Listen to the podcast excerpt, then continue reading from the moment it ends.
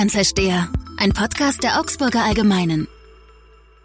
Herzlich willkommen zum Bayern-Versteher, dem Podcast der Augsburger Allgemeinen. Mein Name ist Michael Stifter, ich bin Leiter unserer Politik- und Wirtschaftsredaktion. In unserem Podcast geht es ja immer um Themen, die Bayern und unsere Region momentan umtreiben und in dieser Woche gehört dazu sicher der Krimi um den Roboter Bauer KUKA, einem der größten Arbeitgeber in unserer Region. KUKA ist ja vor zwei Jahren von einem chinesischen Konzern übernommen worden und schon damals gab es Befürchtungen, was die Chinesen denn wohl mit dem Traditionsunternehmen vorhaben. Und äh, in diesen Tagen haben die Sorgen neue Nahrung bekommen, denn der lange Zeit durchaus erfolgreiche KUKA-Chef Till Reuter wurde quasi in einer Nacht- und Nebelaktion weggeschickt. Und über die Hintergründe spreche ich jetzt mit einem wahren KUKA-Versteher. Unser Chefkorrespondent Stefan Stahl schreibt schon seit vielen, vielen Jahren über KUKA und hat große Krisen erlebt und große Comebacks. Aber Stefan, das abrupte Ende der Ära Reuter hast selbst du nicht kommen sehen, oder? Nein, man merkte zuletzt, dass es kriselt. Das sah man auch an den letzten Zahlen. Aber ich habe an die strategische Klugheit aller Teilnehmer gedacht. Ich dachte, dass Herr Reuter so strategisch so klug ist, den Chinesen entgegenzukommen. Und ich dachte auf der anderen Seite, dass die Chinesen so klug sind, strategisch so klug sind, zu verstehen, dass Till Reuter die Symbolfigur für die Beschäftigten hier in Augsburg ist. Das sind rund 4000. Er steht für ja, die Stärke auch nach innen, für Sicherheit, für Arbeitsplätze. Er hat das Unternehmen 2009 gerettet, als er kam. Aber diese strategische Klugheit war leider auf beiden Seiten wohl zu vermissen. Jetzt ist so, du hast es angesprochen, als Till Reuter KUKA übernommen hat, ähm, steckte das Unternehmen in einer veritablen Krise, ähm, hohe Millionenverluste damals. Jetzt sind es Millionengewinne und auf den ersten Blick äh, gibt es keinen Grund, äh, diesen Mann jetzt loszuwerden. Warum musste er denn gehen? Es ist eine Summe aus vielen kleinen Teilen. Ich erinnere hier an einen Siemens-Chef, er hieß Peter Löscher. Am Ende erschien es so, es sei nur eine Gewinnwarnung, warum er gehen müsse und Herr Käser ihn beerbt hat. Aber es war natürlich mehr. Löscher wurde dann natürlich intern auch kritisiert, dass er nicht nach innen wirke, ähm, dass er Siemens nicht zusammenhalte, dass er den Siemens-Geist nicht transportiere. Das heißt, diese Gewinnwarnung war der Tropfen auf dem heißen Stein. So ähnlich war es auch bei KUKA. Es gab eine Gewinnwarnung, immer schlecht für eine Aktiengesellschaft, immer unangenehm. Man muss wissen, bei Aktiengesellschaften geht es darum, dem Kapitalmarkt Ziele zu kommunizieren. Man nennt es auch Guidance und diese Ziele einzuhalten. Das ist ein gnadenloses, brutales Geschäft. Wenn man diese Ziele verfehlt, hat man ein Problem als CEO einer Aktiengesellschaft. Ich denke aber, dass bei Reuter mehr zusammengekommen sind. Ich kann die Probleme mal aufzählen. Erstens, das China-Geschäft performte nicht so, wie es sollte, wie auch heute der neue oder künftige KUKA-Chef Peter Mohnem im Interview mit unserer Zeitung gesagt hat. Und zum Zweiten gab es rückläufige Gewinne nicht viel, aber doch etwas. Ich sag mal, das EBIT zum Beispiel betrug in den ersten neun Monaten 2017, EBIT heißt Gewinn vor Steuern und Zinsen, 100,7 Millionen Euro und in den ersten neun Monaten 2018 93,9 Millionen Euro. Nun mag jeder sagen, es ist doch unerheblich, aber es zeigt eine Tendenz. KUKA leidet unter der Krise der Autoindustrie. 50 Prozent des Umsatzes kommen daher. Das kam auch noch hinzu. Und dann, wie heute auch Herr Mohn in unserer Zeitung gesagt hat, gab es Probleme wohl auch mit der Kundennähe, mit der Innovationsgeschwindigkeit.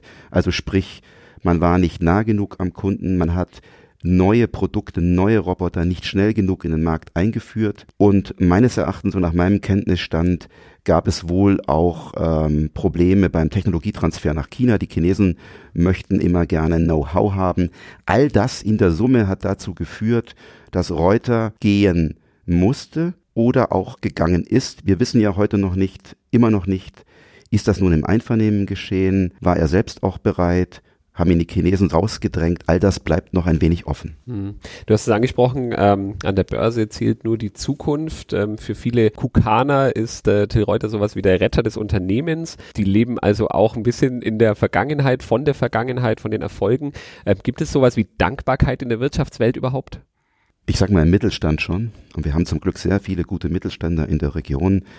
Aber in der Welt der Aktiengesellschaften ist Dankbarkeit eine selten anzutreffende Tugend. Das ist ein brutales Leben als CEO, deswegen werden die auch gut bezahlt. Viele Menschen verstehen das immer nicht. Warum kriegen die Millionengehälter? Da ist auch viel, viel Schmerzensgeld dabei. und immer auch eine Risikopauschale vorzeitig abgelöst zu werden.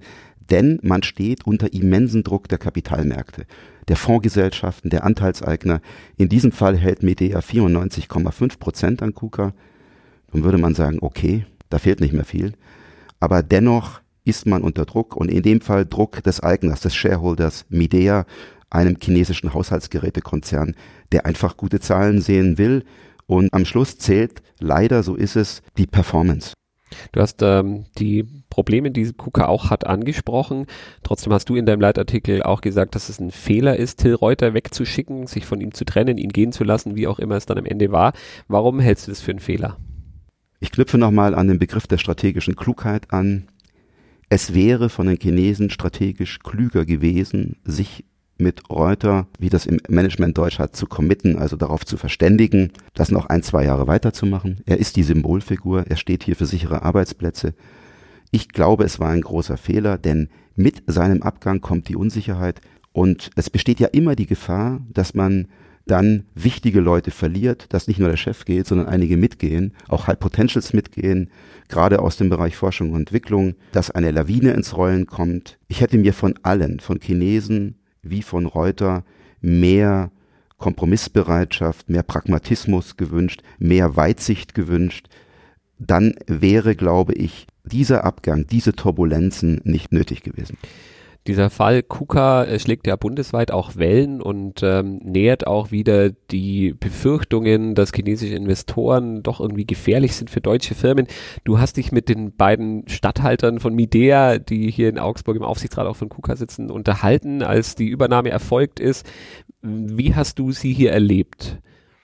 Ähm, das war ein interessantes Gespräch, denn beide waren offen, freundlich zu mir aber man merkt, dass chinesische Investoren eben, auch wenn sie wie Andy Gu, der mit vollem Namen Gu Yanmin heißt und studierter Demograf ist und in Amerika gewesen ist, also ein weltläufiger Mann ist, man merkt, dass sie es nicht gewohnt sind, direkt mit kritischen Fragen konfrontiert zu werden. Das ist eine andere Mentalität. Ähm, ich habe das gemacht, aber ich merkte schon auf der anderen Seite, dass eine gewisse Distanz vorhanden ist. Hast du das Gefühl, dass es den Unternehmern, den Investoren, die hier in Deutschland dann Firmen kaufen, investieren, ähm, auch darum geht, irgendwie sympathisch rüberzukommen und diese Ängste zu zerstreuen, dass jetzt der, der gierige Chinese kommt und, und die deutsche Wirtschaft ausplündert oder ist denen das eigentlich egal? Das ist den chinesischen Investoren überhaupt nicht egal. Chinesische Investoren sind gute Investoren, denn sie garantieren Arbeitsplätze, ich habe gestern nochmal mit dem stellvertretenden Aufsichtsratsvorsitzenden und Betriebsratsvorsitzenden bei Gramma gesprochen. Das ist ein Automobilzulieferer in Amberg von der IG Metall auch. Und der sagte mir auch, gute Investoren, beliebte Investoren, hier in Augsburg ja auch. Man hat eine Investorenvereinbarung geschlossen bis 2023, was den Standort sichert, was die Arbeitsplätze sichert, was das geistige Eigentum sichert. Chinesische Investoren sind im hohen Maße darauf bedacht, positiv rüberzukommen, nicht als Aggressoren rüberzukommen, nicht als kalt rüberzukommen. Sie möchten auch keine Arbeitsplätze abbauen, sie wollen Ruhe haben. Aber, und jetzt kommt die andere Seite, sie haben einen großen Appetit auf deutsches Know-how. Mhm. Da kommen wir schon zu der Frage, warum die chinesischen Investoren sich eigentlich so sehr für deutsche Firmen interessieren. In den letzten Jahren gab es ja viele Fälle, wo chinesische Fonds oder Konzerne eingestiegen sind in deutschen Unternehmen, teilweise auch in ganz kleinen Unternehmen. Was interessiert die Chinesen so sehr an den deutschen Firmen? Das ist zunächst mal eine positive Nachricht. Die Chinesen bewundern uns. Ein Diplomingenieur hat in China einen unglaublichen Ruf. Die werden dort umworben. Sie werden auch abgeworben. In der Automobilindustrie, Automobilzulieferindustrie arbeiten viele deutsche Top-Leute in China. Die werden da umsorgt, umhegt, die bekommen da eine kostenlose Zugefrau, die bekommen Leberkäse und Weißbier. Die Chinesen wissen schon, wie man es macht. Und der deutsche Diplomingenieur ist eine Art Halbgott in China. Und die Chinesen haben ein immenses Interesse an deutscher Hochtechnologie. Sie wissen, dass wir es einfach können, dass wir es drauf haben. Gleiches gilt auch für KUKA. Deswegen haben sie KUKA gekauft. Sie erwarten aber auch, dass diese Hochtechnologie dann natürlich nicht nur in Deutschland oder wo auch immer sie investieren verbleibt, sondern zurückfließt nach China, um dort wiederum auch die Ziele des Staates, ein Hochtechnologiestandort zu werden, der auf Augenhöhe mit Europa und mit Amerika agiert, erfüllen zu können. Man muss wissen, auch wenn chinesische Investoren als Privatinvestoren wie bei KUKA auftreten, stecken im Hintergrund immer Ziele des Staates. Hier gibt es ja Pläne, planwirtschaftlich geht man hier vor, man versucht aufzuholen und KUKA ist so ein Brocken, mit dem man aufholen will. Das muss man wissen. Das ist eine zweischneidige Sache. Jetzt hat der Staat ja auch ganz klar Technologien definiert, wo China führend sein will in einigen Jahren. Auch deswegen wird ja das Know-how aus anderen Ländern, auch gerade aus Deutschland, ähm, so hoch geschätzt. Ähm, die Befürchtung auf der anderen Seite ist natürlich, dass äh, chinesische Investoren sich eine Firma nehmen, das Know-how rausziehen, übernehmen für sich, nutzen für sich und dann irgendwann die vielleicht gar nicht mehr so wertvolle Hülle einfach wegwerfen. Der frühere Wirtschaftsminister Sigmar Gabriel hat da ja große Sorgen geäußert, schon damals im Zusammenhang mit KUKA, hat jetzt im Gespräch mit unserer Zeitung auch nochmal betont, ähm, dass er sich jetzt bestätigt fühlt, dass man eigentlich chinesische Investoren hier stoppen muss. Ähm, kann denn und muss die Politik denn deutsche Firmen stärker vor ausländischen Investoren schützen? Geht es überhaupt in der freien Marktwirtschaft? Also ich meine mal per se sind chinesische Investoren keine schlechten Investoren. Es ist auch gut, wenn man in anderen Ländern investiert. Das machen deutsche Investoren ja auch. BMW, Volkswagen, Audi bis hin zu Mittelständern, alle sind präsent in China. Man muss sehen, dass der chinesische Markt ein enorm großer Markt ist. Für die Robotik ist es der größte weltweit. KUKA hat enorme Chancen durch diese Zusammenarbeit mit IDEA den chinesischen Markt zu erobern, was dann wiederum auch die Arbeitsplätze in Deutschland absichert. Ich sehe das auch wiederum differenziert. Und die Chinesen müssen natürlich daran interessiert sein, dass KUKA nicht als chinesisches Unternehmen wahrgenommen wird. Sie müssen daran interessiert sein, dass die europäischen Autohersteller weiter bei ihnen Roboter kaufen.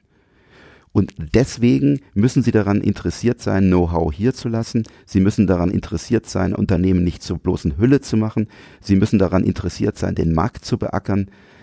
Das, glaube ich, wissen diese Investoren schon. Also auf gut Deutsch, ich glaube nicht, dass die chinesischen Investoren europäische Übernahmefirmen aussaugen und dann alles nach China ziehen. Aber sie wollen einen Teil des Know-hows haben, um in China aufzuholen. Das ist im Prinzip die Ausgangssituation. Ich glaube aber schon, und da stimme ich äh, Gabriel zu, der ja ein kluger Kopf ist, vor allem hat er ein industriepolitisches Kalkül immer, wir müssen genauer hinschauen. Wir müssen Schlüsselindustrien und Stromübertragungsbetreiber etc. schützen vor Übernahmen. Und das gilt nicht nur für China, das gilt im Übrigen auch für Amerika. Der Staat muss schon definieren, was ist Kern, was darf man nicht so leicht an Ausländer abgeben. In der Verteidigungsindustrie ist das keine Frage, aber ich glaube, wir müssen ein Stück über die Verteidigungsindustrie hinausgehen. Auch Stromversorgung, Wasser und auch zum Teil Hightech. Bei den Diskussionen um die Investoren, die hier in Deutschland zugreifen, ähm, spielt immer auch die Frage mit, haben denn die deutschen Firmen, wenn sie, deutsche Konzerne, wenn sie in China investieren wollen, die gleichen Bedingungen? Und ähm, das kann man ja nun nicht behaupten. Ist das auch einer der Gründe für diese Schieflage, die da vielleicht entstanden ist in den letzten Jahren? Absolut. Das sehe ich so. Ich bin für Waffengleichheit und die Waffengleichheit gibt es nicht. Auf der einen Seite ist ein kommunistischer Staat, der einen knallharten Kapitalismus führt, der eine China First Politik verfolgt und der dadurch auch expansiv tätig ist, der Übernahmen forciert auf der anderen Seite ist eine soziale Marktwirtschaft wie in Deutschland eine offene Marktwirtschaft, wo man vieles machen kann, wo man als ausländisches Unternehmen sich im hohen Maße engagieren kann. Ja, und das passt nicht zusammen. Ich glaube, die Chinesen müssen umdenken und sie müssen uns, also Europa, Amerika, in ihrem eigenen Land die gleichen Möglichkeiten geben.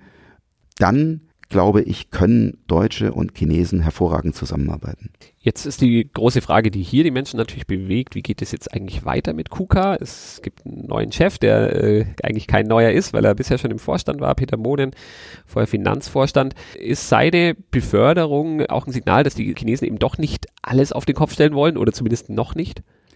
Ich glaube, das ist ein kluger Schritt der Chinesen, zu sagen, wer nimmt einen vertrauten Mann, einen sehr fähigen, einen sehr kompetenten, einen sehr sympathischen Manager und stellt den sozusagen vorne dran.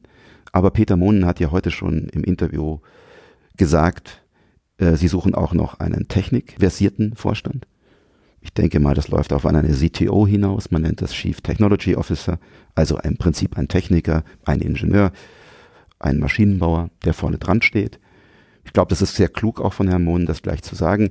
Nun stellt sich die Frage, wenn es der Herr Monen gut macht, warum nicht? Dann kann auch ein Finanzer Chef eines Unternehmens werden. Bei Siemens war das übrigens so. Joe Keser war, bevor er Herrn Löscher beerbt hat, genau das Gleiche, was jetzt Monen bei KUKA war. Er war Finanzchef. Also es wird interessant zu beobachten, wer das Rennen macht. Bleibt Herr Monen, wäre gut für Augsburg. Kommt ein interessanter neuer CTO, könnte auch gut für Augsburg sein. Nur ich meine, da hat der Jürgen Kerner von der IG Metall, der ist Vorstand der IG Metall und war früher Augsburger IG Metall-Chef recht. Bitte schickt Augsburg keinen chinesischen Stadthalter, sondern ich finde, dieser CTO sollte aus Europa kommen. Man muss aber hier auch nochmal sagen, da hat vielleicht auch Herr Reuter Fehler gemacht. KUKA hätte sich schon früher einen CTO in den Vorstand holen sollen. Das wäre auch für Reuter ein guter Kompagnon gewesen. Ich glaube, hier sind auch Fehler gemacht worden. Der Vorstand besteht ja aus Peter Mohnen und Till Reuter. Da hätte ich noch einen dritten dazu geholt eine kleine Prognose zum Schluss vielleicht. Glaubst du, dass in zwei Jahren ähm, Peter Mohne noch an der Spitze von KUKA steht oder ist der Wandel, den Midea in dem Unternehmen vollzieht, einfach ähm, zu dynamisch und es wird äh, weitere Personalveränderungen geben? Ich weiß es nicht. Klare Ansage. Wir werden weiter dranbleiben an diesem Thema und an allen anderen natürlich auch, die die Menschen hier in der Region und in Bayern beschäftigen.